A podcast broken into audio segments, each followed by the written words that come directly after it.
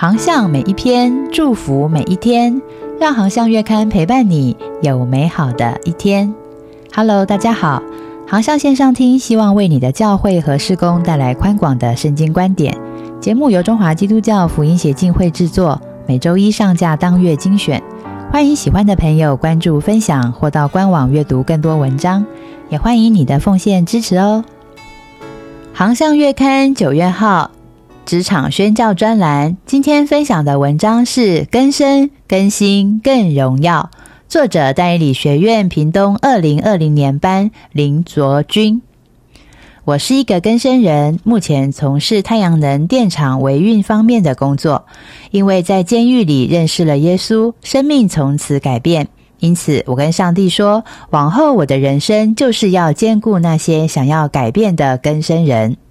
上帝保守我的心思意念，为我开路，成立了一间小公司，并且聘用了更生人。除了提供工作，我也提供住处和三餐。希望每一个更生人都能够亲手做正经事，不再走回头路。我和他们同住，也带领他们去教会，并且参与更生团契的服饰。希望他们能跟我一样，因为认识耶稣，得着救恩，翻转人生。刚来的弟兄们，因为需要住所和稳定的工作，加上有改变的意愿，所以都很配合要求。例如说，不能烟，不能酒，不能吃槟榔和赌博。不过，过了一段时间之后，工作或谢饭的时候，就很少听到他们阿门的回应。他们也会开始找借口不去教会了。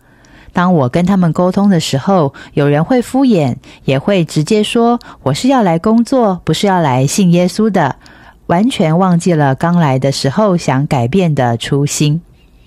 当他们因为老我作祟，或者行为偏差，或者走回吸毒的老路时，我就会请他们离开。然而，当这样的情况不断的发生的时候，我也越来越感到挫折。我以为以身作则就能够把人带上正轨，但其实并非如此。一路陪伴我的牧师开导我说：“不要妄想你能改变人，你的工作是把人带到上帝面前。会不会改变是上帝的事。”卓君，你的得失心太重，小心得忧郁症呢。你妈妈不也等了你几十年才看见你的改变吗？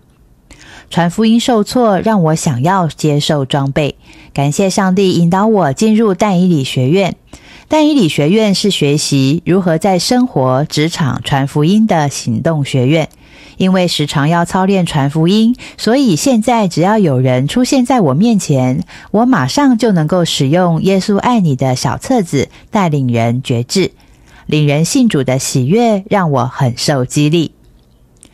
王明莱牧师常常提醒我们这些学员，服侍要对齐神的心意，而不是对齐人。